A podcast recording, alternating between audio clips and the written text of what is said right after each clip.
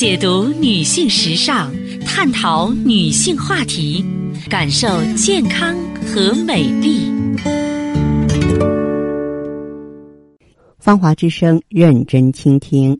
收音机前的各位好朋友，大家好，我是芳华。此时此刻，我们再度如约见面。我们的联络方式啊是微信大写字母 B 四零零零七八幺幺幺七，记住是大写字母 B 啊，后面呢是四零零零七八幺幺幺七。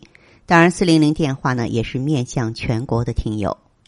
好，今天呢，继续我们的健康养生话题。众所周知，夏天呢天气炎热，容易病从口入，稍微一不留神就会引起腹泻。腹泻呢看起来是小事儿，但是如果不及时治疗，可能会引起急性心梗，危及生命。那前不久呢，有一位六十九岁的刘先生，一周前呢出现腹痛、呕吐的现象。这个人啊，就以为自己患上的是胃肠炎，就自己买了点药服用，见有好转呢，就没当回事儿。一周之后，刘先生呢突然出现上腹部闷痛、气促，同时满头大汗，难以忍受。家人赶紧把他送到医院，被诊断为心梗。后来呢，在医院的病床上给我打电话，诉说这个事情的经过。那我想呢，和大家分享这个事儿，是想提醒各位的注意。有时候看似平常不过的腹泻也会引起急性心梗，因为腹泻的时候啊，严重呕吐、腹泻，人体内的水分都会丢失，就会造成水电解质丢失，酸碱平衡紊乱，造成心律失常的发生。由于短时间内大量水分丢失，就会容易导致呢血容量急剧下降，心脏呢灌注血量减少，血粘稠度增高，血液在血管内流动速度减慢，容易形成血栓，造成冠状动脉血管堵塞。再加上呕吐、腹泻呢，患者可能频繁的跑厕所，休息不好，容易疲劳，导致呢交感神经兴奋性增强，心肌收缩过强，心率增快。冠状动脉的张力增加，容易导致血压升高和冠状动脉痉挛。同时呢，交感神经、肾上腺系统的兴奋呢，会促使呢血小板聚集，形成血栓和冠状动脉痉挛，诱发急性心梗。那么这个呢，用中医解释啊。非常的容易懂啊，就是心和小肠是相表里的。你腹泻的话呢，小肠压力大了，它不舒服了，心脏有同样的感觉，所以就容易出故障了。那心梗发作的时候啊，有的时候啊就跟腹泻一样是肚子疼。一部分老同志发生急性心梗的时候，临床症状不明显啊，它就是一个肚子疼痛。急性心梗导致的肚子疼和因为腹泻引起的肚子疼，你搅在一起就很难分辨呀。那么对于这样的患者呢，咱们稍微不留意，就可能导致漏诊误诊。呃，因此呢，对于出现这种上腹部疼痛的老年朋友，咱们要想到啊，可能存在心肌梗死的隐患，要完善检查，排除心梗啊。有的时候你不在乎呢，可能会导致严重的问题，诱发悲剧的发生。尤其是有糖尿病、高血压、冠心病的病人，在夏天啊出现腹泻，要保持足够的警惕。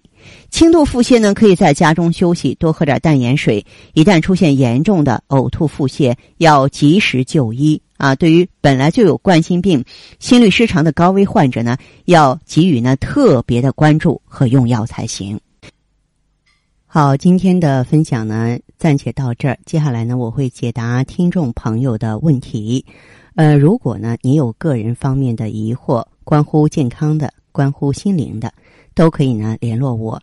我们微信号呢是大写字母 B 四零零零七八幺幺幺七，大写字母 B 四零零零七八幺幺幺七。希望各位呢能够。呃，在这次双十一活动当中呢，各取所需啊，并且呢，能够赢得属于您的那份健康、平安和美丽。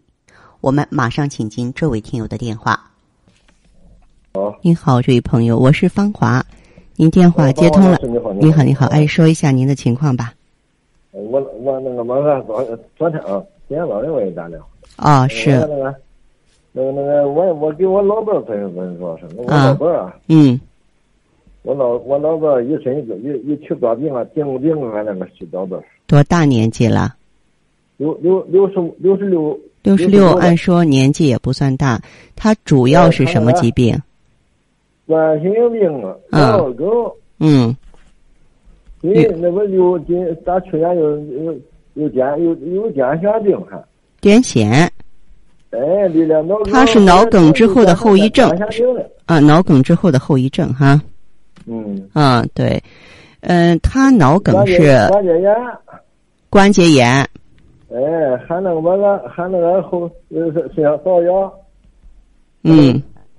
你那大便，你那大便吧，是大便说那坚持不住，说说上就上。嗯。哎，就这套。哦，嗯，他平常血压、血糖、血脂高吗？那倒不高。睡眠好吧？呃，血，呃，对，血糖也不高。睡眠好不好？睡眠这还倒行了，头一没说头。去去前去年前年那块儿睡眠不了。吃饭怎么样？吃饭的饭吃饭倒行。吃饭还可以是吧？嗯。嗯，好。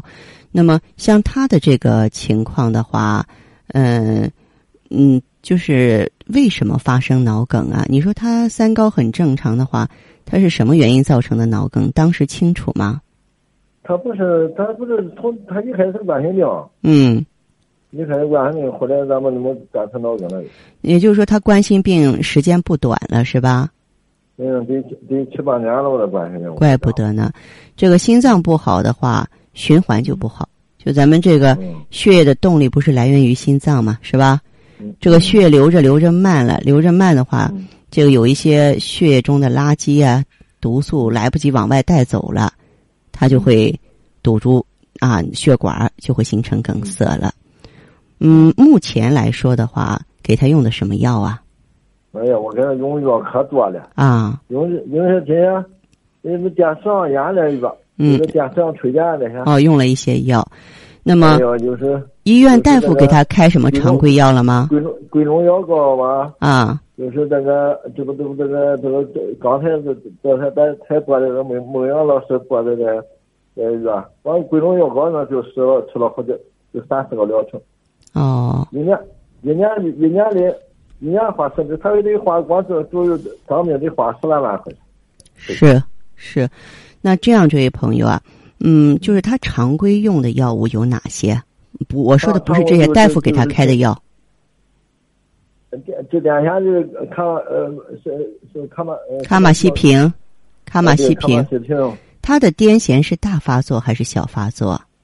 小发作，间断间断性的。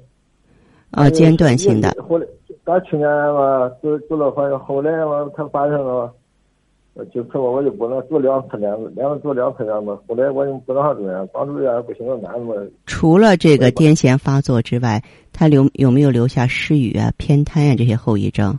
没有，就是就是反正癫痫以后，反正说话不敢，这又好点了，说话不说话不敢原来说的这明白了。嗯，这样吧，这位朋友。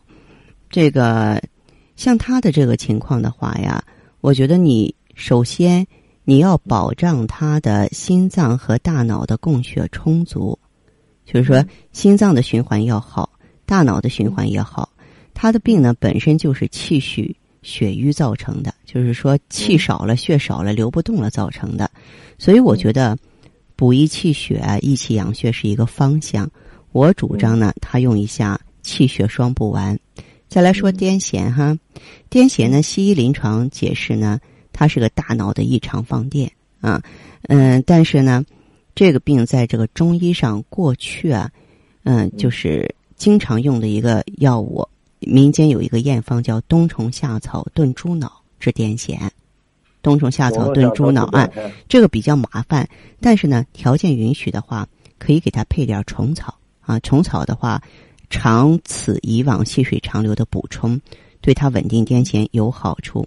而且呢，嗯，让他注意在生活当中呢，不要长时间看电视，啊，尤其是夏天天热，不要一下子吃的太饱或是喝的太饱，情绪不能激动，好不好？嗯嗯，这些都要注意。嗯但是瘙痒那个一他那个给他这后背好痒痒，他那啊今年这还好点了。后背痒，咱我我啊的话还没有说完，后背痒，包括他这个大便憋不住马上去，是因为他体内呢脾湿太重，湿气太重了。这哦方面的话呢，哎，一方面可以经常给他喝点红豆薏米水，然后呢嗯。再给他加点儿啊健脾利湿的中药参苓白术丸。参苓白术丸，而且我还告诉你一个这个经验哈，这个后背痒，我估计跟他肺有关系，跟他哦。肺有关系，肺主皮毛，所以还是我那句话，条件允许给他配点虫草。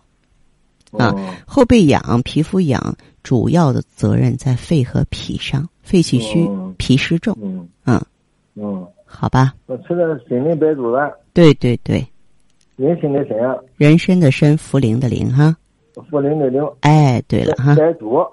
白术，对了，好，白术丸是吧？没错没错哈，嗯，好的。好的，再见你哈，那个么了？嗯。这个这打这个这这你这吃的这吃的床不满就打三，就是刚才把把把刚才我打个电话就行了。就那个八六九五三六零零啊啊啊，对，好嘞话就，行了。哎，对对对哈，好的，谢谢。好，再。见哈，嗯嗯，好的，听众朋友，今天的节目内容啊就是这些，感谢收听和关注，相约下次我们再见。